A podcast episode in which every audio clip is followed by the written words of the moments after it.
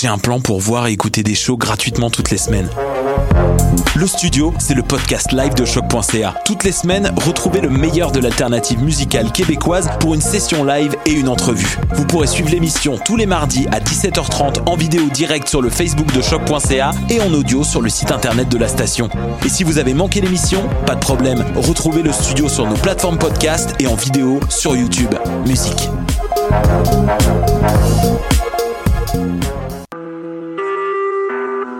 Vous écoutez Choc pour sortir des ondes.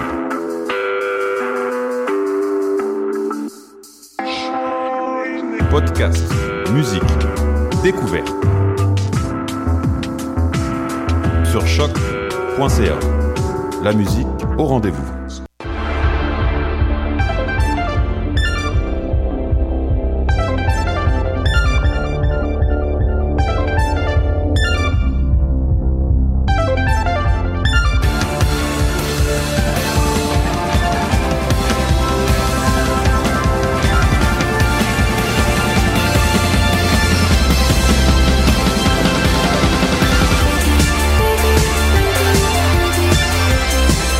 Bienvenue à ce tout nouveau podcast des Amazones.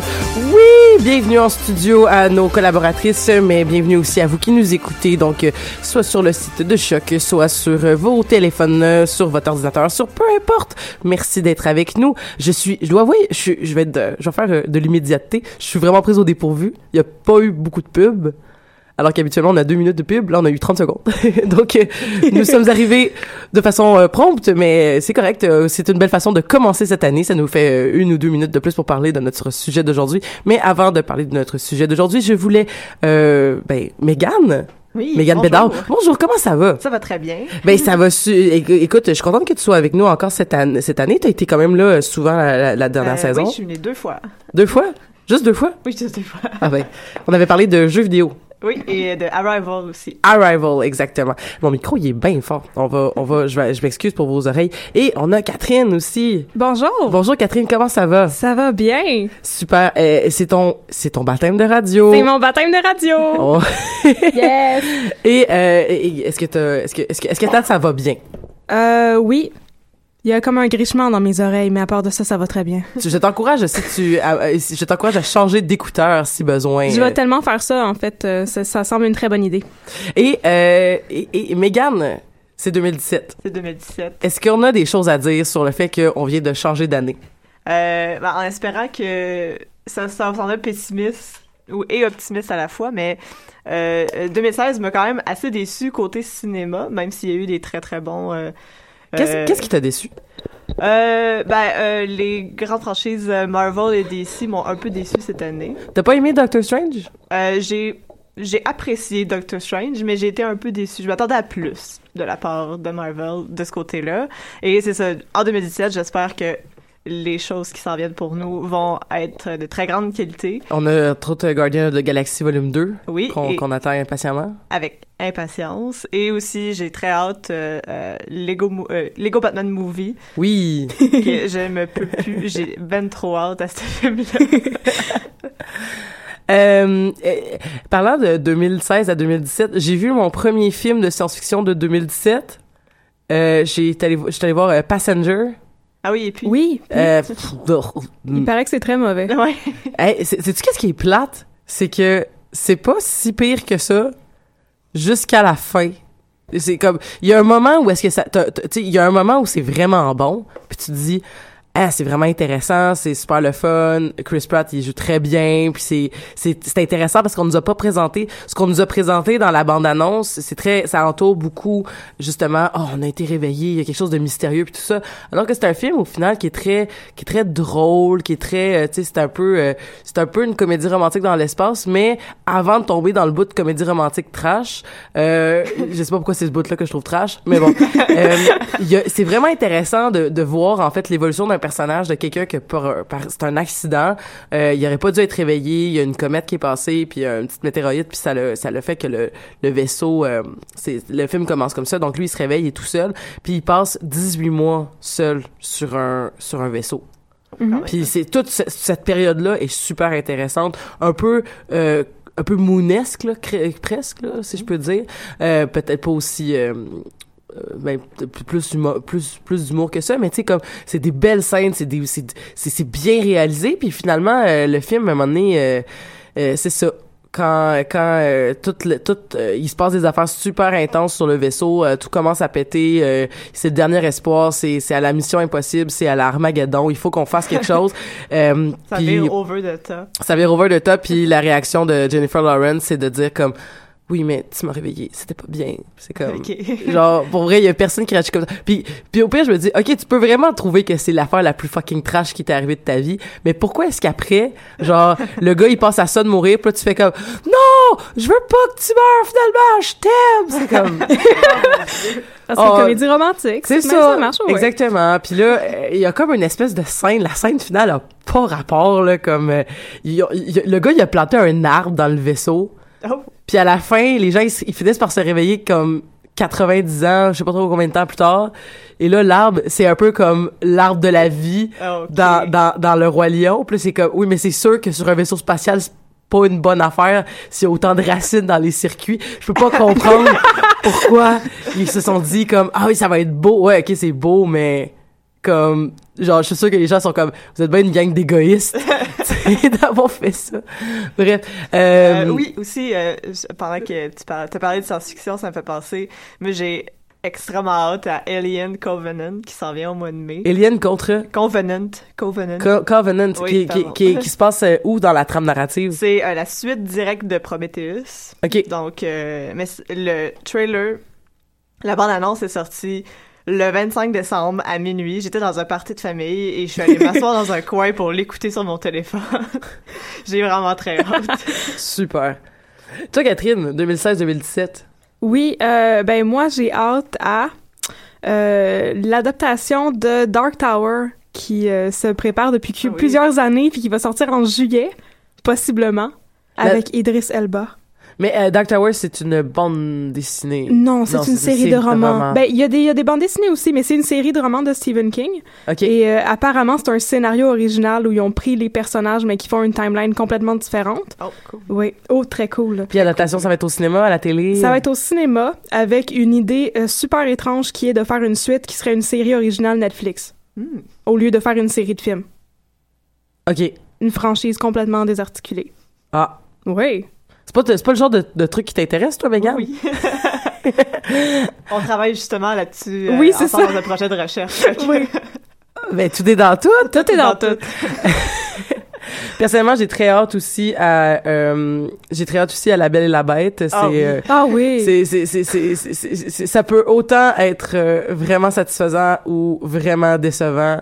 Mais Euh, euh, j'ai vu, euh, j'écoutais les Golden Globes euh, dimanche, puis il y a eu un TV spot, un nouveau trailer de La Belle et la Bête où on entend euh, Emma Watson qui chante. Chante, euh, C'est incroyable. elle, elle chantait, euh, je pense que c'est, celui où on entend chanter, euh, il y a quelque chose, non, non, non, non, c'est cette chanson-là? c'est ouais. La chanson de Belle, oui. Ouais. Puis, euh, euh, mais l'autre film, l'autre chose aussi que j'ai bien hâte, parce que ça aussi, ça va être peut-être super agréable, soit super décevant, euh, sur une autre plateforme, par exemple, ça va, c'est euh, le nouveau jeu vidéo de Mass Effect, Ah oui. qu'on attend avec impatience aussi. Euh, mais bon, hein, pff, en tout cas, je, je, je- on, on pourrait, on- il faut faire un, un épisode des Amazones sur Mass Effect, il le faudrait, et euh, nous pourrons euh, parler de, de, de, de, de l'œuvre en, en tant que telle. Ça- On pourrait faire ça à la sortie du jeu. Ah, c'est censé être en mars, mais là, ça arrête pas d'être tassé. Là. Ça, ça a l'air que ça va peut-être être rendu en novembre. Là, je sais Oh, pas trop. Dieu. Faudrait demander à Sophie Poscroto de Décideret, qui, qui, qui est une émission de choc, qui travaille en ce moment sur ce projet-là, qui pourrait peut-être nous donner des petits hints. Ce serait une très intéressante émission. Oui. Euh, mais là-dessus, 2016-2017, c'est, euh, c'est, c'est, c'est- il y a quelque chose qui, qui, qui, qui est comme, le film sortait à minuit, genre la, la, la journée de notre dernier épisode la saison passée, donc c'était très difficile de se coordonner pour pouvoir euh, en parler euh, avant avant 2017. Alors nous y voilà, c'est le moment, c'est là que ça se passe. On va parler de Rogue One. State your name for the record. Jin Ursa. Forgery of imperial documents, possession of stolen property, aggravated assault, resisting arrest. On your own from the age of 15. Reckless, aggressive, and undisciplined. This is a rebellion, isn't it? I rebel.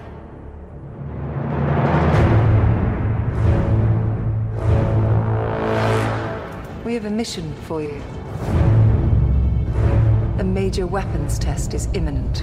We need to know what it is and how to destroy it. Is that clear? Yes, sir.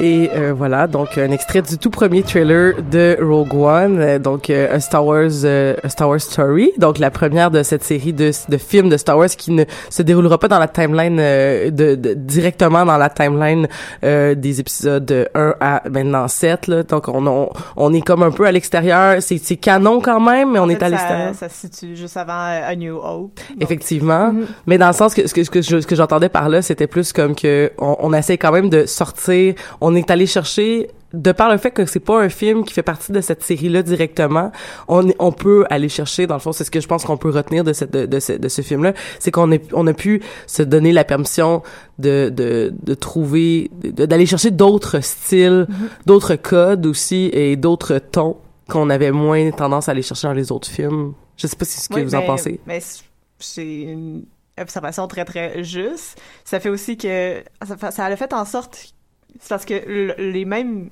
justement ces codes-là qui ont été subvertis, on n'a pas l'histoire dans le générique du début écrite, on- la musique, est- c'est pas John Williams qui l'écrit, c'est je me souviens plus c'est le nom euh, Du compositeur.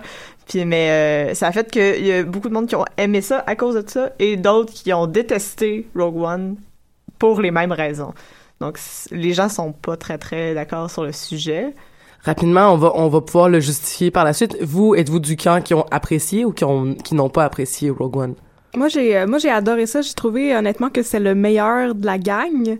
Euh, ju- justement, à cause de ces écarts-là par rapport au, canon de Star Wars, j'ai trouvé que les personnages étaient beaucoup plus intéressants et complexes que dans la série originale. Puis je sens que je vais me faire taper sa tête par rapport à ça parce que je suis pas une, une grosse mordue de Star Wars. Et justement, ça a répondu à mes attentes qui voulaient plus que ce que Mm. la série originale me- m'avait donné. Très intéressant, toi, Megan? Euh, j'ai une vision un peu plus nuancée sur le sujet. J'ai euh, pas particulièrement, j'ai pas trouvé ça particulièrement excellent comme film, mais j'ai eu énormément de plaisir à le regarder. C'est vraiment, ça peut sembler contradictoire, mais euh, j'ai les scènes d'action sont incroyables, les images sont à couper le souffle. Pour vrai, j'ai Ouais, ouais, ouais. j'ai acheté mes billets un peu en retard pour aller le voir, puis j'étais assis quasiment collé dans l'écran. Mais c'était, ça faisait que c'était vraiment plus impressionnant pour moi. Mais j'ai trouvé, par exemple, que, au contraire, le montage, ça tardait pas assez à développer les personnages. Mhm. Puis on passait vite à de l'action. Les scènes étaient pas assez longues. euh, ça- on dirait que ça s'enchaînait au début de façon à peu près un peu effrénée pour arriver justement à- aux scènes d'action qui, soit dit en passant, étaient incroyables. Je- Oui, absolument. Le son est... Dans les films de Star Wars, c'est quand même le son, moi, qui m'accroche le plus. Il y avait des explosions au cinéma, puis j'ai fait le, je faisais le saut parce que c'était trop intense. Mais Mm. c'est- c'est pas mal mon opinion. J'ai aimé, mais j'aurais, je pense que le film aurait pu être vraiment meilleur. Mm. C'est, je, je me situe un peu entre les deux. J'ai vraiment beaucoup aimé ça. J'ai, j'ai, j'ai- je suis sortie du film, j'étais bouleversée pendant deux jours. Je pensais juste Ouais. à ça. Euh, j'ai, j'ai, j'ai, effectivement trouvé que. Euh, faut dire aussi qu'il y avait dans le film, il y avait l'acteur Mads Mikkelsen qui était là, qui est probablement mon acteur préféré en ce moment. Euh, ça va changer sûrement, mais en ce moment, je vous dirais que c'est, c'est, c'est celui qui me fait le plus plaisir de voir dans un écran. Et j'ai trouvé que c'est un personnage qu'on avait, qu'on- c'est un- on l'a presque pas vu. Non? On Non, en a vrai. beaucoup parlé. Ouais. On, on a parlé de lui. L'histoire tourne quasiment autour de ce personnage. Exactement, puis on l'a presque pas vu. Et je trouve que dans le fond, au final, il y a beaucoup de personnages dont on parle ou qu'on voit, mais comme tu sais, c'est vrai que on n'a pas de profondeur. Euh, mais pas qu'on n'a pas de profondeur, parce que je pense que les personnages sont quand même plus, sont moins. Euh, euh, et là, je cherche. euh, c'est moins manichéen. Oui, Ouais, beaucoup moins. C'est oui, beaucoup oui. moins manichéen et ça j'ai vraiment beaucoup apprécié. Oui, j'ai beaucoup aussi. apprécié de voir justement des personnages de la rébellion. Comme le personnage de euh, Cassian, joué par Diego Luna, qui... Oui, Ça, c'était quand même... La, la profondeur était moins présente, je pense que à cause, justement, que les scènes n'étaient pas très, très longues, mais il était suggéré.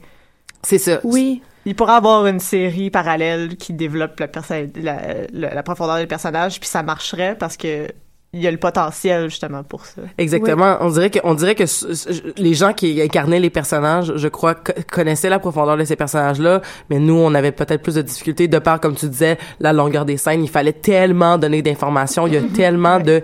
Mais par exemple, euh, euh, la personne avec qui je suis allée le voir me disait, au moins le conflit. Il est très, il y a beaucoup de blabla autour du conflit qui est la problématique qui est de détruire l'étoile de la mort, de découvrir qu'il y a une étoile de la mort, que maintenant il faut la détruire et tout ça.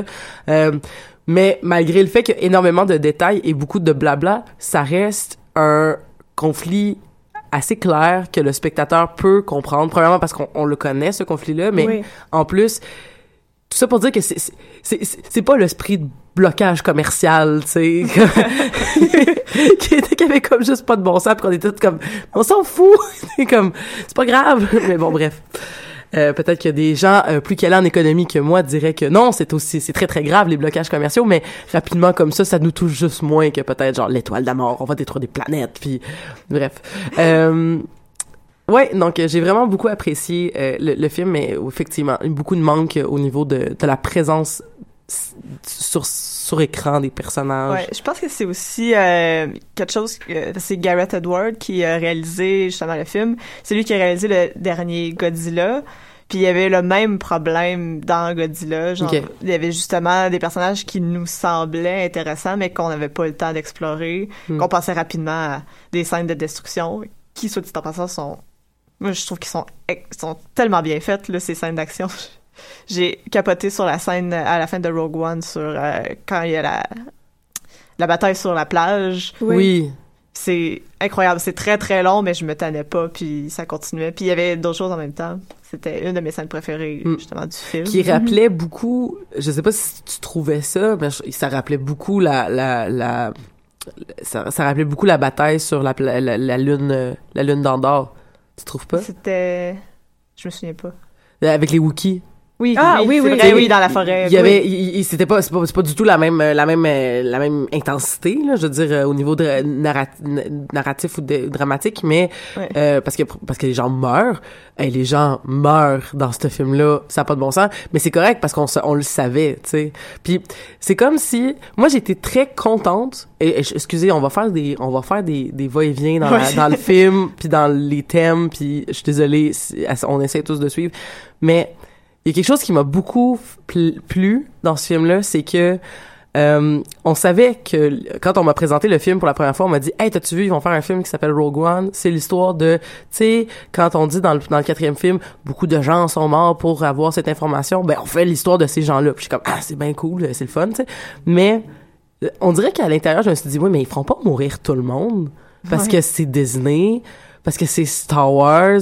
Au pire, on, la plupart vont, il va y avoir une couple qui vont aller se cacher puis tout ça. Puis euh, les autres, on va les voir comme euh, de, le, je fais, fais confiance à la force puis nanana.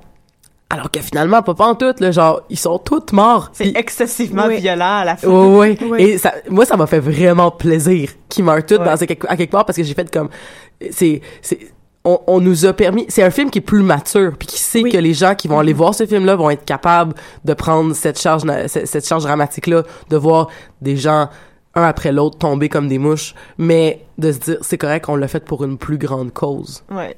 C'est vrai que c'était quand même un message puissant. Puis la fin, c'était assez intense. Quand, quand justement, quand euh, Jin euh, et, euh, Cassian sur la plage, il y a beaucoup de controverses par rapport à cette scène-là parce qu'il y a du monde qui sont comme ah non pas encore une histoire d'amour. Mais ils se sont même pas embrassés, ils se Non, sont non, juste non, donné un câlin. Ils sont, un câlin Oui. sur la plage. Puis je me dis si t'es en train de, si mourir. tu sais que tu vas mourir, tu vas pas juste rester assis à côté de quelqu'un puis rien faire. Là. C'est- c'est- très, c'était très, même s'il y avait, on dit, on, on- on aurait dit qu'il y avait une- un genre de simili-tension entre les deux personnages, c'était quand même le fun de voir justement comme l'amitié va, va préserver, puis il y aura pas de genre euh, Jin à la dernière minute, elle va genre se sauter dans ses bras puis l'embrasser. Il y a pas eu ça, tu Non sais. c'est vrai. Et effectivement, je, je- c'est- mais c'est quoi les gens ils auraient préféré qu'ils ils soient comme, euh, qu'ils regardent ça puis qu'ils sont comme ben C'est- bye bye. C'est ce que je me dis là. Les gens, on est assis les deux un à côté de l'autre puis on se touche pas. là. Ouais. Non non, tu sais que tu tu vas mourir. Ben, c'est ça. tu sais, Il y a tout l'effet de solidarité en même temps que, justement, on Ouais. est tous dans la même situation parce que c'est la fin du monde, là, puis... Non, Ouais. moi, je j'ai pas trouvé que c'était particulièrement dérangeant, mais je comprends pourquoi des gens ont, Ouais, ouais. ont accroché là-dessus. Peut-être parce que, en tout cas, moi, je sais que quand c'était pour arriver, que le, mais le câlin, et ben, je savais pas que ça allait être un câlin. Puis au début, je me suis dit, ah, j'espère qu'ils s'embrasseront pas. j'espère qu'ils s'embrasseront. Puis là, ils se sont pas embrassés. Puis je vais, ah, cool. nice. En même temps, ça aurait changé quoi qu'ils se soient embrassés. C'est vrai, c'est vrai. Parce qu'au final, tu sais, aussi, Ils vont mourir. hey, YOLO, là. Ouais, ouais, ouais. Ils vont, ils auront pas de famille, ils auront pas d'enfants, ils vont mourir dans deux secondes. Non, c'est ça. C'est juste du, du point de vue là, vraiment cinématographique. euh, Les deux héros qui s'embrassent sur la plage devant Ouais, l'explosion que- nucléaire, ça aurait été tellement cliché. Ça Moi, aurait été j'ai... euh, vraiment, euh, Ouais, ouais, assez kitsch. assez kitsch, oui. Euh, mais par- moi, il y a une affaire qui m'a accroché, mais je, je voulais vous en parler, puis euh, je veux pas, c'est le- c'est le genre de, de, de, de choses qu'on sort beaucoup à l'émission, la, la place de la femme dans les films. Est-ce que même si c'était, est-ce que Jin c'est le personnage principal premièrement, puis est-ce que si c'est un personnage principal, le Smurfette Principle ne compte pas? Non, mais ça, c'est. Le Smurf, le Smurfette Principle compte même si c'est un C'est un personnage personnage- principal. donc, Ça, On est quand même dans un film de Smurfette Principle, on s'entend. là. Qu'est-ce que le Smurfette Principle? Expliquez-moi ça. Ok, c'est c'est le c'est en fait le le Smurfette Principle. euh, Le syndrome de la Schtroumpfette. Le Oui, syndrome de c'est la ça, oui. Schtroumpfette, c'est euh, lorsque on, on crée un univers où on sait dans on sait dans le- la vraie vie, c'est sûr que c'est un film de science-fiction, mais peu importe, dans la vraie vie, euh, c'est 50-50% de la population euh, qui sont de chaque genre, chaque euh, chaque sexe biologique, là, mettons, et que t'as euh, dans les films souvent beaucoup de garçons pour une seule fille. Oui. Donc, euh, comme que ça donne une image comme si les femmes étaient moins présentes, euh, ou, ou, ou ils sont juste comme pas là. Ils existent comme pas. OK, OK. Fait que C'est ça, parce que euh, la très grande majorité du film, on voit Jin. Il y a les scènes avec euh, Mon Mothma Ouais, qui ont recasté pour euh, l'intérêt du film. Puis c'est pas mal tout. ouais, exactement. La Et- mère de Jin, Ouais, la mère de Jin au début, c'est pas mal ça. puis Princesse Leia à la fin. Ouais. Pas mal ça. qui dit pas grand chose. CGI Princess Leia. CGI Princesse Leia, c'est tout là. Ouais. C'est tout. C'est vrai que c'était pas. euh, côté re- représentabilité. euh, ouais, Ouais. féminine. de féminine. c'est ou- triste parce qu'il y avait quand même un, un gros effort de diversité au point de vue des, des, de Et, l'ethnicité. et, et ça, il faut le, il faut le, il faut l'acclamer, puis Oui, il faut le célébrer parce que c'est- absolument. c'est c'est vraiment un beau travail qui a été fait effectivement. là.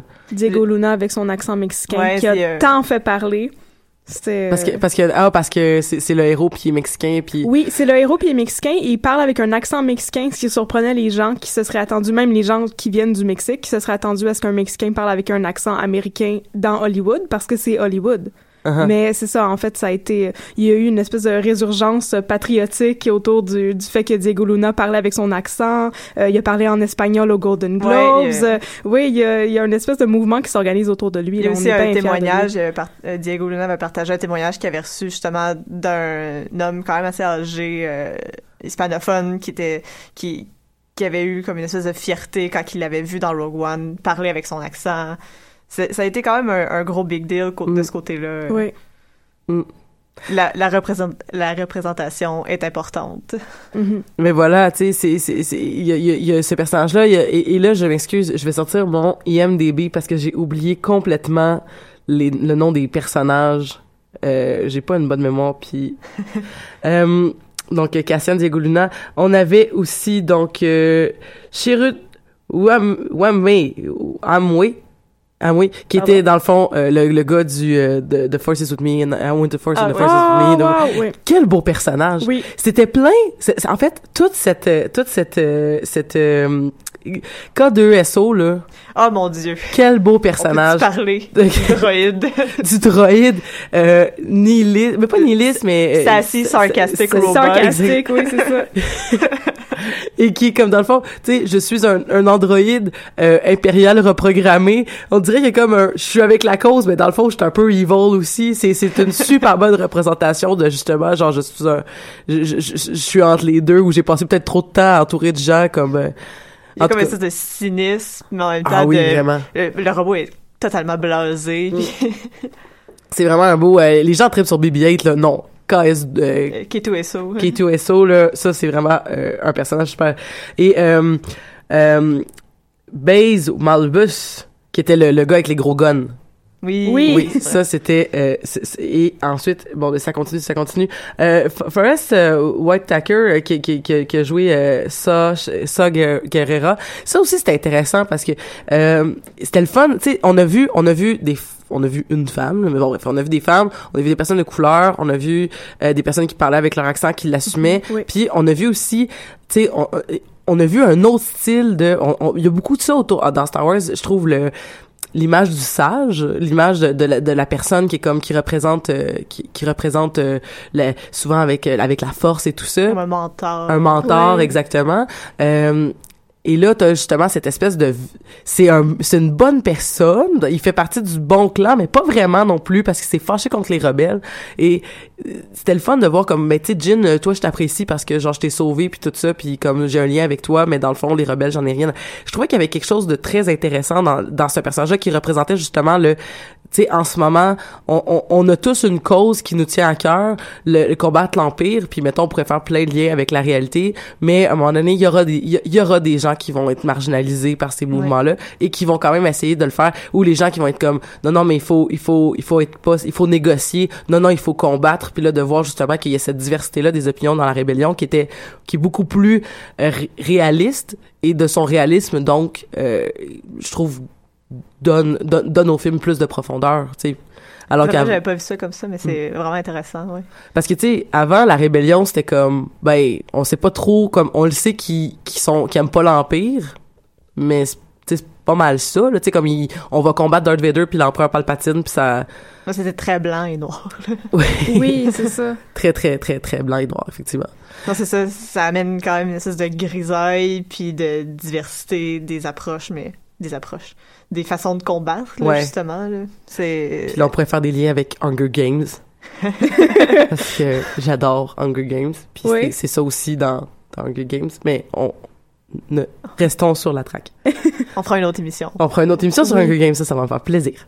Euh, sinon, euh, hey, parlant de diversité, Oui. hey, Empire So White, oh my god, c'était tellement blanc dans ce vaisseau-là, c'était tellement homme puis blanc. En même temps, ça, ça c'est, un beau parallèle euh, à, à, voyons, à ceux qui dirigent en ce moment les États-Unis. Mais donc, euh, Mais le directeur ne s'est pas caché de ça, je crois. Il a dit Oui. que le film, c'était un pied de nez à ce mouvement-là. Mais je sais pas à quel point c'est... Probablement qu'il y avait de ça, mais le film a, a commencé à être tourné beaucoup, beaucoup... à- Peut-être pas tant que ça avant le mouvement Trump, mais ça, ça a quand même toujours été pas mal blanc. Là, de- le Parti républicain... Le, le Parti républicain en général, en mais il y, a, il y a une dénonciation du, du fascisme sous toutes ses formes qui euh, qui est vraiment euh, très manifeste dans le film. Là. Je, il me semble que Garrett Edwards, après tout le mouvement du euh, hashtag Dumb Star Wars, avait dit euh, non, finalement Star Wars c'est pas politique, c'est juste euh, nous on fait ça pour faire des films, mais euh, il y, a, il y a clairement un message là qui essayait de de passer là. Mhm. Puis ça a toujours été ça en fait. Ça- Le- le- L'empire a toujours été blanc. C'est vrai. Ouais, mais avant, c'est tout le monde qui était blanc. Oui, c'est ben non, il y avait euh, oh mon dieu, comment il s'appelle? Lando... Il y avait Lando. Lando. Ouais, mais ça compte pas. Ça, il y avait, il y avait que Lando. Il y avait Ouais, que mais- Lando, puis en plus, tu sais, Lando, il était pas dans les, re- il était pas dans les rebelles, c'était juste un, un, un amigos de Han Solo, puis finalement c'était un, c'était le Judas de, la- de la gang, tu sais.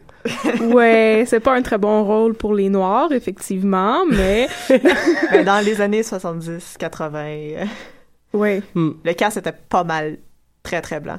Mais il y avait ça dans c'est vrai, ça me fait penser dans The Force Awakens, euh, le New Order, c'est pas mal tout blanc là, puis la, la, la magnifique scène de, de déclamation nazie devant les euh, Stormtroopers, c'est assez euh, Oui, oui, c'est assez impressionnant, oui, il y a quand même des clins d'œil. Mais l'iconographie, ouais. ouais, c'est ça. Oui. Ça fait, ça fait totalement référence à ça, là. C'est ça.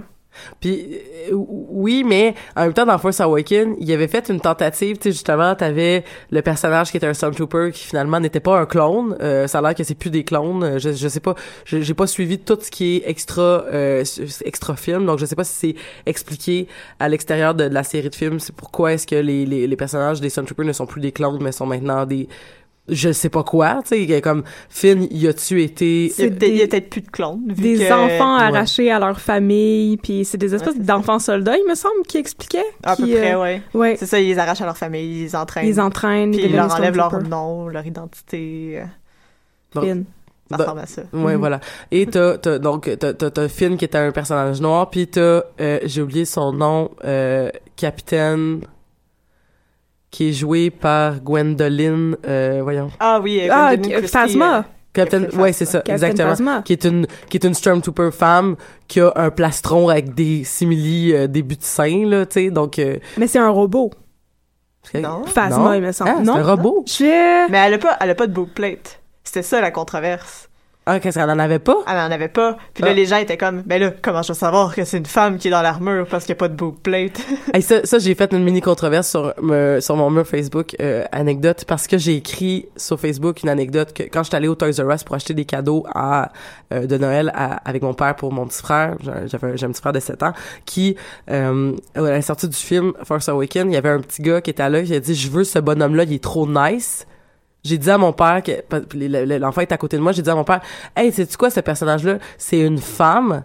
Et le petit gars a déposé le jouet Oh, il le voulait plus. Puis là, j'ai dit ça sur Facebook, puis il y a des gens qui m'ont dit oui, mais c'est son droit de pas vouloir jouer avec des personnages féminins. C'est comme jouer avec des Barbies. Je suis comme man, j'aurais jamais su. Elle a un casque. elle a un casque. Oui. tu. Puis elle a pas de, elle a pas de bout plate, tu sais, comme en tout cas, bref.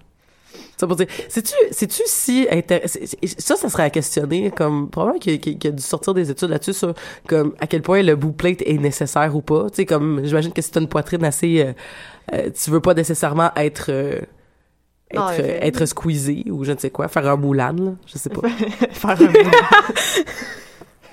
Faire un Moulin est toujours une très bonne possibilité, il me semble. Oui, ça, ça, ça Ouais. dé- ouais, sûrement. Oui, En sûrement. même temps, ça doit, euh, ça dépend de la grosseur de ton bout. Oui, c'est ça. Mais j'imagine que ça peut rentrer en ligne de compte pour euh, ta flexibilité. Ah, c'est pas faux. Ben, je sais pas, juste avoir une plus grosse armure, il me semble que ça réglerait le problème sans la nécessité des En effet. plates. Des Avoir une plus grosse armure. Et là, ben moi, je- j'ai pas, j'ai pas souvent porté des armures dans ma vie. Non, oui, effectivement. Euh, je sais pas si comme si mettons ça, ça, ça- c'est pas assez euh, proche de ton ventre si c'est bien ou si c'est mal ou peu importe. Rogue One. Revenons. Retournons. Retournons à Rogue One. oui. Euh, sinon, euh, sinon, au niveau de la, de la, de la, du scénario, j'ai trouvé ça super intéressant en fait que justement qu'on fasse un film, oui, sur oh on va prendre un petit extrait super ciblé euh, de, de, de, de, de l'histoire et on va une phrase. une phrase et on va en faire un film mais aussi dans le fond quand, quand tu vois le film tu comprends en fait la l'importance de ce d'avoir d'avoir expliqué d'avoir pris ça parce que ça permet de répondre à une des grandes questions de l'univers Star Wars c'est mais comment ça que tu pouvais détruire le vaisseau en Oh. tirant dans un petit, euh, petit truc Oui. d'aération tu sais et Parce là que c'était, c'était là. c'était là pour ça C'était là pour ça. c'était Bon. c'était arrangé tu sais C'était pas juste un plot hole d'hiver euh, qu'il avait ça. oublié d'adresser cette question-là. 40 ans de plot hole. Oui, c'est ça. Dans un film. Fait que au moins c'était en tout cas j'ai trouvé ça j'ai trouvé ça intéressant qu'on ait qu'on qu'on tente en fait de, de, de justement de nous montrer ben, que là on a réussi mais je veux dire qu'on a tenté de faire comme on va régler ce plot ce plot hole là et euh, comment on le dirait en français? Un trou de scénario un Un trou de... trou, euh, Oui. en tout cas euh, en tout cas bref euh, d'avoir réglé ce ce, ce, ce, ce truc là et euh, je me demande y a-tu d'autres affaires qu'on aimerait ça dans Star Wars qui soient réglées? Oh mon dieu. tellement Tant de choses. Mais euh, les, les jeux avec le canon qui que c'est plus canon, c'est redevenu canon. Le, le- récemment avec Force Awakens, ils ont tout euh, wipé qu'est-ce qui existait ou presque Uh-huh. dans l'univers étendu pour pouvoir recommencer à zéro. là. Mhm. C'est une sorte de sorte de reboot justement pour que les gens se réintéressent à la franchise sans qu'il y ait à lire les euh, je sais plus combien bandes dessinées, romans et compagnie, Mhm. les jeux. Fait que c'est sûr que avec toutes ces modifications-là, il peut y avoir d'énormes plot holes qui se créent. Mais en même temps, ce qui est le fun, puis on l'a vu avec Rogue, Rogue One, c'est que ces trous-là, ces cette espèce d'espace à déterminer sur lesquels on s'entend pas, ça crée, oui, des nouveaux films, mais aussi des fanfictions, Mhm. des, des, des débats, pas que les fans, justement, peuvent embarquer là-dessus, puis Mhm. étendre ça. Puis à, à l'autre côté du spectre, justement les, les gens qui font les films, les gens qui créent les histoires, qui peuvent s'in- s'inspirer de ça. Mm. À- ça, c'est mon opinion, là, mais je pense que c'est important qu'il y ait encore des plot holes. Ouais. même si puis un, un film trop complet, c'est pas intéressant. Mais c'est ce qu'on disait, euh, c'est ce qu'on disait là, euh, toi et moi, lorsque nous étions à, à Pop en stock ou à Des a Geek. C'est exactement Oui, ce qu'on avait discuté autour de scénarios qui, qui sont euh, des scénarios qui sont trop complets, qui nous laissent pas la, qui, ne, qui laissent pas la place à, à à la découverte, à l'attente, à la, tu sais, À on la faut- curiosité à la curiosité, c'est ça. Ouais, on va attendre. J'ai hâte de voir le prochain parce que j'aimerais ça qu'on réponde à ça ou j'aimerais ça voir telle affaire se réaliser. Euh, on- puis l'exemple que donnait, je crois, euh, Jean- Jean-Michel, c'était euh, Avatar, donc qui était qu'on on a tout, fait que on l'a vu, c'est fait, c'est fini, puis on n'en parle plus. Non, c'est ça. Puis qu'ils essayent encore de jouer là-dessus. Essayent de, de faire des suites d'Avatar, des theme parks d'Avatar, mais... Ça doit pas Ah pogner. oui, pour vrai? Ouais, ils vont faire un... pas, euh, je sais plus c'est où. euh. Ils ont fait un, ils ont fait un truc de Cirque du Soleil avec Avatar. Oh oui, mon Dieu, c'est vrai. Je, Le, pas- le bandwagon d'Avatar roule encore, mais il y a personne dedans.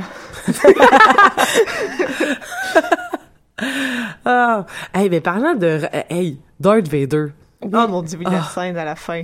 La scène à la fin, c'était tout très cool avec Darth Vader, mais cette scène-là là, était débile dans la tête. C'était Ouais. tellement hot là, de le voir comme ouais, justement de, de voir Darth Vader avec les les tu sais comme justement euh, on, on peut on, on sait que euh, quand on commence les premiers films de, de l'épisode 4 donc les, les les sables laser a l'air lourd. On dirait une grosse épée euh, en acier comme on pourrait voir dans certains films médiévaux où est-ce que Ouais. c'est difficile de faire un mouvement puis là ça fait des combats euh, ça fait des combats où est-ce que ça, ça, ça- il éloigne à peine les épées puis il se rentre dedans. Pas de pas de pas de backflip pas de rien tu sais. Et Pas, là pas les prequels. Pas les prequels, c'est ça? ouais parce que les prequels Ah, là ça a l'air ça a l'air léger Liam Neeson qui fait des vaccins. C'était quand même quelque chose, ça. C'était une belle, une belle scène de combat, quand même. Darth Maul. Ah, ouais Mais c'était- où il y a tellement de backflips son- qui servent à rien c'est pas grave, c'est beau à voir. C'est beau à voir. Ça faisait comme un hybride entre, entre Star Wars et les films de Kung Fu. C'était quand même... euh, C'était intéressant comme, esthétique. puis la musique de cette scène là était aussi vraiment très cool euh, dans la scène avec Darth Maul euh. Ah ouais, le Duel of the Fate. euh, ouais ouais qui est dans les en ce moment je suis un peu accro à Spotify puis je suis allée euh, écouter des chansons de John Williams récemment puis il y a son, il y a son album vu que c'est Noël qui vient de passer il y a toujours 4 5 ben 7 6 7 chansons les plus écoutées récemment. Puis dans les plus écoutées on avait son album parce qu'il a fait la musique de Home Alone. Il y avait que des tunes de Noël et Duel of the Fate dans les dans les écoutés les plus récemment. Euh, mais pour revenir à, à Darth Vader, Ouais. euh, il y a quand même, il faut se remettre en contexte parce qu'on a, on, on connaît l'épisode, euh, les, les, les premiers films euh, 4, 5, 6, on connaît les prequels, puis on est un peu habitué justement à ce qu'il y a des Jedi partout Ouais. depuis. Puis il faut se remettre en contexte que quand A New Hope est sorti, la, la situation dans la galaxie, c'est qu'il n'y en a plus de Jedi, ça Mhm. n'existe plus. Puis là, soudainement, on a quelqu'un, un personnage mystérieux avec un sabre à laser qui arrive de nulle part puis qui commence à tuer tout le monde. Ça devait être vraiment impressionnant si on se remet comme à hauteur de fiction là, pour les personnages. Ça fait que c'est comme c'est vraiment une scène de- d'horreur qu'on Mais- qu'on ah, à laquelle on assiste. C'est intéressant ça parce que je l'avais pas vu comme ça parce que Darth Vader était est-ce que Darth Vader avait vraiment été caché comme étant là, il- tout le monde savait que c'était un site puis qu'il était puis Palpatine en c'est fait, un site. Personne ne savait c'était quoi un site au moment de New Hope parce qu'il y a plus personne qui sait que des Jedi ça existe. Ah. Euh, tu veux dire que Ben, genre, en fait, l'idée c'est- vu comme une, un mythe, une légende, euh, une religion lointaine que plus personne pratique. Ouais. Il y en a plus de Hey, sabre ça a pas pris temps avant qu'il l'oublie. Je veux dire, ça a été là pendant une république, pendant des milliers d'années, dans une république pendant des milliers d'années. Puis finalement, au bout de 50 ans, on fait comme non. Ben, ça, mais avec Han Solo euh, et compagnie. Mais ça veut dire que ça a été. pour ça, eux, c'est. ça, ça veut dire Mais que. ça a pris moins de temps que ça. À- à- que les gens oublient. Ça a pris quoi? Genre, euh, il y a quel âge? euh, Léa et Luke Skywalker, ils ont quel âge au début genre du New 20, Hope? 20 quelques Ben, c'est ça, oui, effectivement, ils ont pas la mémoire très longue parce que... Non, c'est ça, il y a plein de monde qui devait... Mais ça, ça veut dire, en fait, ça, ce qui est intéressant, c'est que ça voudrait dire, si c'est... Ah, j'aime ça, faire des affaires de même. ça, ça, voudrait, ça, ça voudrait dire, en fait, que probablement que la- la- le monde des Jedi était pas si connu que ça des, des, des- de peut-être de, de, de, de la non-élite. Parce que c'est l'élite qui a été dissimée à- Oui. au retour de, vrai, des sénateurs euh, des, des sénateurs du Sénat lorsque le Sénat a été démantelé puis tout ça puis que le l'empereur a pris la place Euh, oui peut-être qu'il y a une partie de la galaxie c'est gros en tabarouette une galaxie là, mais il y a Oui. peut-être une partie de la galaxie qui était très conscient que ça existait mais que dans le fond dans les prequels on voit beaucoup une certaine élite Ouais. on voit beaucoup une certaine euh, une certaine euh, comment dire euh, euh, euh, tu sais, aussi, on voit beaucoup de politiciens, on voit beaucoup de... de, de- Ça, c'est une autre classe sociale. Exactement. Ceux qui, justement, mettons, euh, les smugglers comme Han Solo et compagnie, les gens qui sont plus dans les marchés, les, les classes plus, justement, euh, travail, Ouvrière. ouvrières, merci. Mhm. Et, et, euh, et d'où le personnage du moine qui, qui, qui est super le fun en fait parce que justement il représente quelqu'un qui est pas un Jedi mais qui est un qui vénère la force et qui, est- qui est connecté. Il y a plein de personnages qu'on a vus dans, à travers la série qui étaient très connectés à la force comme euh, Leia Skywalker est un bon exemple où est-ce que elle, elle est clairement elle, elle est clairement avec la force mais elle aura jamais fait son, son apprentissage de padawan, elle aura jamais été vers la création de son sable laser, du moins pas, pas à ce qu'on connaît dans les, dans, dans les films. Euh, mais c'est pas grave, elle, elle, elle, elle est liée avec la force, puis elle est, elle, est- en Elle tout est cas, sensible à la force. elle est sensible à la force, comme, comme le moine l'était, tu sais. Puis c'est ça, c'est comme c'est que la force c'est plus grand que ou euh, le personnage de j'ai oublié son nom mais le, le, le personnage dans The Force Awakens euh, qui a des lunettes là puis qui donne le sable laser de euh, je, Ah oui, euh, je crois que c'est le sable laser d'Obi-Wan Kenobi qu'elle donne à Hmm. c'est pas celle-là. C'est pas celui de Luke? mais celui de l'eau qui est vert puis il- elle donne un sable bleu Ah, c'est vrai, hein. moi j'ai- tout le monde me dit que c'est celui de Luke puis mais Ben, c'est comme me mais le sable de Luke qui est, il est vert Il me semble que c'est ça qu'elle dit à Ray quand elle lui donne. Faudrait qu'on ré- faudrait qu'on le réécoute On le sait pas. Obi-Wan, non. La dernière fois que j'ai vu Force Awakens, c'était au cinéma. Ah, Ouais, pour vrai? aussi. Non, moi, je l'ai regardé plein de fois, là. J'ai, j'ai vraiment adoré Force Awakens, là. Mais a je voulais le réécouter en plus. Une révélation pour moi. A new, new hope. New- Comme je l'appelle, oui. ben oui puis euh, écoute les liens à faire entre euh, New Hope puis euh, First Awakens sont assez assez Mais c'est basé là-dessus. Mais il aurait, il aurait pu faire l'effort au moins de, de mettre Ray sur, euh, non pas une planète désertique, comme celle de Luke Skywalker, mais comme dans une jungle ou je sais pas. Non, mais écoute, je veux dire, l'histoire est calquée, là. Je veux dire, tu sais, tu, tu, tu prends les bases, là, c'est la même chose. Oui. Tu sais, comme on détruit quand même une, un- un- on détruit une machine. À la fin, au début, on sauve. plus grosse étoile de la mort. C'est ça, oui, avec toujours la même faille, c'est ça le problème. Il y avait eu un petit problème d'engineering dans le Puis c'est nouveau... ou euh, comme une planète, ça bouge pas? Qu'est-ce que tu fais après que ta planète, euh, tu sais, elle a détruit, euh, tu sais, ta planète, elle a détruit, tu sais, comme, mettons, l'étoile de la mort, c'est un vaisseau spatial. Oui. Ça bouge. Mais Là, ça aussi, ça bougeait, non? Mais c'est une planète. Bah, Ou une lune. Ouais. Je sais plus. Mais ça, ça bouge pas des planètes. Ben, ça bouge, là. Ouais, mais ça bouge, mais je veux dire, comme à un moment donné, t'es- à moins que c'est vraiment une planète là, Ouais. qui fait le tour de la galaxie, puis que là, il faut que tu pognes. Tu sais, c'est autour de. En plus, sa, sa, sa force de gravité est autour d'un soleil, puis tu détruis Le le, soleil, soleil. ouais. Tu sais, c'est comme. euh, ouais, mais après, toute, toute, toute la, la- En tout cas, bref. Je, je, je trouve ça assez. assez tiré par les cheveux. Juste, Ah, un, mais juste je- un peu. Mais je suis pas astronome non plus. Peut-être que ça a du sens. Non, ça. c'est ça. Je sais pas. Bref. Bref. Pour revenir à Star Wars et Rogue One. Oui, Rogue One. Y a quelque chose qu'on n'a pas discuté qui vous tenait beaucoup à cœur euh, à, à, à, à nommer par rapport à ce film-là?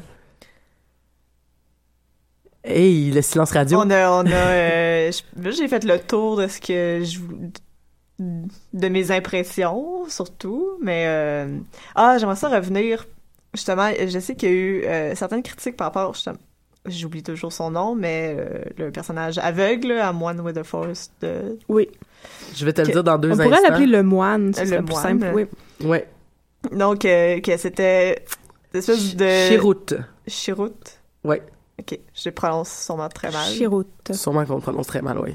Mais euh, oui, sur le fait que ce soit vraiment le, le personnage euh, stéréotypé, donc euh, qui est ish d'origine asiatique, euh, mais qui fait du kung-fu, mais qui est aveugle à la Daredevil, puis Ça fait tellement des liens avec ce qu'on avait discuté à- à- aux Amazones, mais plutôt euh, dans, le, dans nos épisodes avec Doctor Strange. oui, exactement. C'est exactement la même affaire, là, tu sais, justement que, ah, euh, là, on veut pas faire le stéréotype. Fait qu'il y a des gens qui font, ouais, ben, c'est du whitewashing. Là, on fait Ouais. un personnage, on veut, on, on veut placer une panoplie de personnages qui représentent l'Amérique moderne. Puis là, tu mets une personne asiatique qui s'adonne à être un moine proche de la force, euh, où je comprends, je peux comprendre le, le stéréotype, mais C'est ça, mais ça se joue sur un trop, mais en même temps, c'est encore toujours le débat de, on essaie d'être plus inclusif, mais est-ce qu'il faut reproduire des tropes, est-ce qu'il faut reproduire Ouais, ouais, ouais. euh, des euh, des clichés là? Mm. Donc euh, il y a beaucoup de gens qui disaient que ce personnage-là reproduisait quand même de nombreux clichés, aussi par rapport au personnage aveugle qui est soudainement très très bon en arts martiaux. Donc euh, à la Daredevil. Mais justement, parce qu'il est proche de la force. Parce qu'il est proche la force. Mais il Oui. était-tu obligé d'être aveugle? Mais aussi, c'était peut-être une question de casting. Il me semble que c'est un acteur qui est un, un- une star de film de kung-fu. Est-ce que c'est possible, ça? Euh, Je vais demander. J'avais à entendu ça. Euh, il a joué dans Blade 2. Dans Ah. Ip Man. Dans Ip Man non, mais 2. de, de- il, il vient de quel pays? Euh, J'ai Corée en tête, mais je pense que je me trompe. il vient de Hong Kong, donc c'est un Chinois. Ah, ben j'avais entendu dire que donc en Chine, c'était une grande grande star de Action cinéma, star, de film, ouais, de ouais, oui. totalement, C'est totalement. c'est peut-être pour ça. En fait, c'est comme si Ah. euh, ouais, Il c'est comme avoir il pris voulait Jackie Chan C'est comme avoir pris Jackie Chan, ouais, je comprends Voilà. ce que tu veux dire. Ou Jet Li à une certaine ou époque. Jet là. Li. Ouais. Ou s'il avait pris Chuck Norris pour faire le moine aveugle, ben à un moment donné, on y aurait eu le, le Mais- roundhouse kick là, c'est Ouais. Moi, ça m'a pas dérangé qu'il soit aveugle puis qu'il soit bon en arts martiaux pour une des raisons que j'ai trouvé et ça c'est ça, ça, j'y tiens vraiment beaucoup dans, dans l'univers de Star Wars. Puis j'en ai, je vous en ai sûrement déjà parlé, ben avec Megan sûrement euh, toute l'idée de la sacralisation de la force, toute l'idée du mysticisme de la Oui. force et que euh, la force euh, avec les prequels puis les les foutus médicloriens où est-ce qu'on a essayé de rendre ça Les musicleurs scientifiques. Ouais, c'est ça, scientifique, puis genre dans le fond, non non, c'est pas c'est pas mystique là, puis tout ça, alors que euh, dans les dans les dans les premiers films, on le faisait, puis dans le First Awaken aussi, on a retenté de nommer ça, tu sais, la force c'est partout, c'est pas comme toi. ça que ça marche, la force. Oui, c'est pas comme ça que ça marche la, force. quote ouais. Ouais, ouais, exactement. Han Solo. Oh, Ah. une des morts de 2015-ish, là, presque 2016, là. Ouais. Mais non, moi, j'a- j'apprécie ça, en fait, quand il y a pas un, un effort pour surexpliquer puis surjustifier des choses comme ça qui, de toute manière, devraient pas l'être. Mais c'est mystique, c'est Ça- ça demeure c'est la force, c'est comme c'est l'équivalent de la magie, tu sais Oui. comme c'est de la magie puis c'est pas tout le monde les autres qui le sont pas- c'est des muggles là, les autres qui sont pas capables de faire ça. la- d'utiliser la force, c'est c'est c'est Ouh. c'est c'est pas grave. Il y a personne qui justifie pourquoi Harry Potter a des pouvoirs magiques. Non, c'est un magicien. Voilà, c'est un un magicien, c'est tout. Ben, c'est la même chose. Lui, lui il avait Oui, la c'est Un un force. sorcier. crossover, on veut un crossover. Un ça ah, ça serait malade. Les Jedi, c'était Mais- des magiciens. Moi, je vote pour un crossover avant parce que j'attends désespérément un prequel de l'univers d'Harry Potter avec comme un jeune Sirius Black, euh, un Voldemort Ah. qui est en En train fait, de... Oui. euh, J.K. Rowling était pas supposée en écrire un? Ben, j'entends ça depuis des années, puis moi j'attends ça avec euh, beaucoup Ah. de... Parce qu'on on a vu un jeune, euh, on n'a pas vu un jeune, mais on a vu comme des prequels d'explications de trucs de Voldemort dans euh, The Cursed Child, mais j'aime mieux me dire que The Cursed Child n'existe pas. Oui, oui, moi aussi. oui. C'est pour ça, s'il y avait un crossover, faudrait pas que ce soit... Faudrait pas que ça commence 19 ans plus tard parce que ça irait très mal. Ouais. Ouais.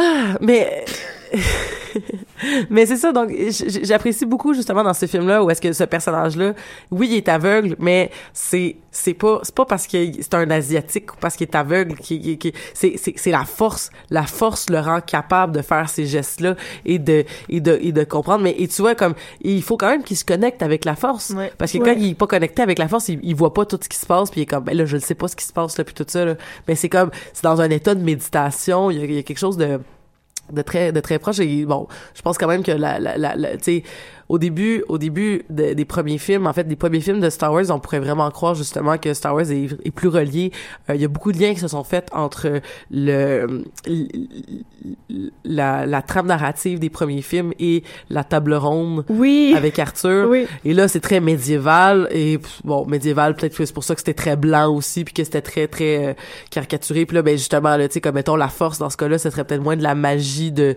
de, de tu sais comme qu'on pourrait s'imaginer aujourd'hui, mais peut-être plus aussi une magie divine, donc quelque chose qui est très relié à, à, à la foi, quelque chose qui est Ouais, très relié très religieux. très religieux exactement puis ça ça, ça l'est quand même là c'est mais c'est comme peut-être plus spirituel dans Ouais. Mais dans on les- s'entend que le, le personnage euh, prie littéralement ouais Oui. pendant, pendant tout le film. Là, I'm one with the force, the force is with me. C'est une prière, c'est quelque chose qu'il répète justement pour se connecter avec justement cette Mais, chose. ouais, qu'est la ouais, ouais. force. Mysticisme, c'est vraiment un, un bon terme pour ça parce que tout le, le- tous les autres personnages sont sceptiques par rapport à, à, à ses prières du début vrai. à la fin, mais lui, en fait, a compris quelque chose que les autres n'ont pas compris. ouais C'est un, c'est un illuminé. Ouais, ouais. littéralement. Oui, totalement. Puis, mais c'est c'est c'est ces gestes-là. Donc, si c'est un illuminé et qui, qui a compris des choses, peut-être que ces gestes qui, qui est capable de poser euh, seraient proches de ce qu'on pourrait appeler un, un miracle euh, ou je ne sais quoi. Et t'aurais le personnage de et là, je vais essayer de trouver son nom rapidement. Donnez-moi un instant. Qui était le gars avec les guns. Ah, mais j'ai oublié comment il s'appelait. Le gars avec les gros guns. Le gars avec les gros guns. le gars qui accompagnait euh, Oui. Ouais. finalement. Oui. Euh, c'est ce personnage-là aussi qui à la fin comme justement qui était comme ben là ça sert à rien ça sert à rien puis qu'à la fin lui-même Ah, euh, on pourrait le- peut-être essayer, ça vaudrait peut-être la peine. le sceptique était comme Baze Malboss voilà. Baze Malboss joué par Ian Jiang. Je suis désolé euh, pour les gens euh, qui qui si je si je vous choque parce que je prononce pas bien ces mots-là. Mais bon. Mais il y a aussi le fait, il y a beaucoup de mysticisme, mais moi, je me souviens juste de la quote qui était quand même très, très, très, très drôle. Quand ils sont sur euh, la planète pour aller voir le, justement le, le personnage de Matt Mickelson, puis que le Chirrut, il, il s'en va, puis il dit, ben là, tu, tu, quand tu t'en vas où, là, t'es, tout seul, euh, puis il dit, tu vas avoir besoin de, de chance, genre. Puis on a dit some luck, puis il dit, I don't need luck, I have you. Puis là, il est comme, ah, ok, puis il s'en va avec lui. C'est comme, il y a aussi toute cette question de communauté, puis de, Mm. faut, faut se tenir les uns les autres pour Ouais. avoir une rébellion, pour avoir de l'espoir, uh-huh. Puis j'aimerais ça parler un peu, si vous avez des choses à dire, justement, sur ce message d'espoir à la Ah. fin du film qui était... Je suis très contente qu'on qu'on finisse en fait le- les minutes qui nous les minutes qui restent avec ce, ce thème-là parce qu'effectivement c'est c'est super. euh, c'est- le symbolique. New, New, New Hope. Ouais, c'est Ouais. ça, c'est symbolique aussi dans l'univers de Star Wars, parce que un des premières phrases de A New Hope, c'est euh, le, la princesse Léa qui met Ouais. son message euh, Ah, Help me. Obi-Wan Kenobi, you're my. Only hope. Ouais. Et et euh, de voir de, de voir cette jeune princesse Leia justement qui qui n'a peut-être pas conscience de tout ce qui s'est passé avant qu'elle elle a le message, mais que l'aventure donc qui qui va commencer euh jusqu'aux gens justement la scène de Darth Vader à la fin qui qui qui, qui pète des gueules euh, dans dans le petit corridor et que là il y a comme le prends juste je vais mourir je m'en fous allez. prends le prends le le, le, le disque dur le le le le, le- La disquette. la disquette peu importe la disquette, oui. Le floppy Le floppy, c'est ça. Mais oui, effectivement, c'est comme et le et c'est- c'est- mais ce message-là, écoute, on, on l'a dit, euh, tu sais, diversité, euh, white supremacist d'un autre bord, euh, et, et le, le- qu'on se cache pas que c'est un pied de nez à Trump et qu'on se cache pas que c'est un pied de nez à tous ces mouvements de alternative right et tout ça. Euh, c'est, ça fait du bien. Moi, personnellement, ce film-là m'a fait du bien parce que c'était voir des gens qui, on sait qu'à la fin, Star Wars gagne. Et j'avais entendu, il y a quelques années, euh, à, à la radio, je me rappelle plus à quelle émission, euh, des gens qui parlaient de la dichotomie, justement, entre le, le, l'engouement des Américains pour un film comme Star Wars et leur propre relation Oui, avec le militantisme à l'intérieur de leur pays. Oui. Tu sais, de se dire que... euh, Ou même Hunger Games, quand même, qui, Ouais. qui a été un phénomène assez exceptionnel, puis qui dénonce euh, les abus politiques de manière vraiment euh, Ben oui. très, très évidente. Là. Hunger Games, c'est le animal form des adolescents. Exactement. Euh, le communisme puis le capitalisme, ça marche pas, tu sais. Ouais. Bref. Et, et, et euh, faut vraiment qu'on fasse une émission sur Hunger Games. Non, on n'a pas le choix, là. on n'a pas le choix. Euh, mais euh, c'est oui, puis euh, t'as t'as tout à fait raison, mais et, et c'est ça, c'est de se dire que tu sais les mouvements Occupy qui ont été tellement critiqués, qui ont été tellement comme on a ri de ça, on a ri des mouvements de sou- soulèvement pacifiques Oui. qui sont des mouvements Mouvement de de manifestation en général. Exactement, puis Oui. on dit que ça n'a pas de bon sens puis tout ça, mais les États-Unis tripent sur un, des histoires de patriotisme et se basent sur euh, et leur histoire est basée sur une série de combats puis une série de tentatives de, de se battre et de prendre même les De armes de libération que ça soit euh, pour se libérer du euh, de l'empire euh, britannique mais aussi pour faire la pour faire la, la- la guerre avec le sud et le nord puis tout ça. Je veux dire on est dans cette logique-là de, de, de, de, guerre interne pour justement se dire comme non, on a, on a, puis c'est souvent, tu sais, c'est, c'est, c'est quoi qui, c'est quoi les valeurs qui sont promues dans ces mouvements-là? C'est l'indépendance, la liberté, euh, le, le, le, le droit du choix, euh, contre l'esclavage, contre le racisme, euh, euh, tu sais, des, des belles valeurs qu'on promouvoit par ces mouvements-là, mais aujourd'hui, Euh, Aujourd'hui, c'est tout d'un Ouais. coup, c'est c'est- c'est- Mais c'est c'est euh, c'est une rhétorique un peu insidieuse, si je peux dire rapidement, parce que c'est c'est la tendance, surtout des Américains, mais de on va se mettre dans le bateau aussi, Canadiens aussi, mais je sais que c'est très présent dans le mouvement alt-right aux États-Unis, c'est de se poser en victime d'un système d'oppression qui Oui. nous empêche de dire ce qu'on veut. ouais. Donc, euh, pour eux, ils se rebellent contre ce système d'oppression des social justice warriors qui les empêche de dire des propos racistes et sexistes. Oui. Fait que pour eux, c'est toujours dans la même logique, même si au fond, ils, pour reprendre des belles métaphores de Star Wars, ils sont l'Empire, Exactement. mais ils pensent qu'ils sont la rébellion. Ouais. Exactement, exactement. Puis, tu sais, comme, et de se dire que les États-Unis sont l'empire de probablement une bonne partie. Il y a beaucoup de gens, euh, euh, des pays euh, qui, où, où les États-Unis font la guerre en ce moment qui doivent se dire qu'ils sont plus proches d'être Palpatine Pas que d'être euh, Yoda en ce moment, là, Oui. mettons.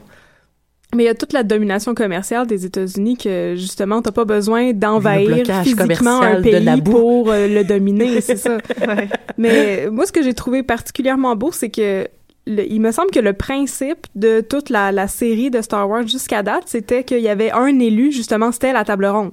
Puis Luke Skywalker, c'est le roi Arthur, puis il va venir sauver tout le monde.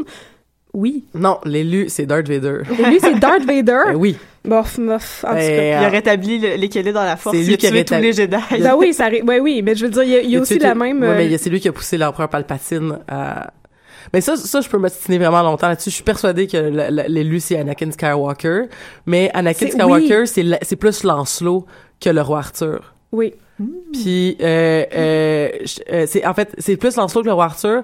Puis dans ce sens-là, Luke Skywalker, ça serait Galdolad, genre qui trouve le Saint Graal. Oui. Fait que c'est pas Qui est lui. clairement le plus cool de la gang de toute manière. De la table ronde.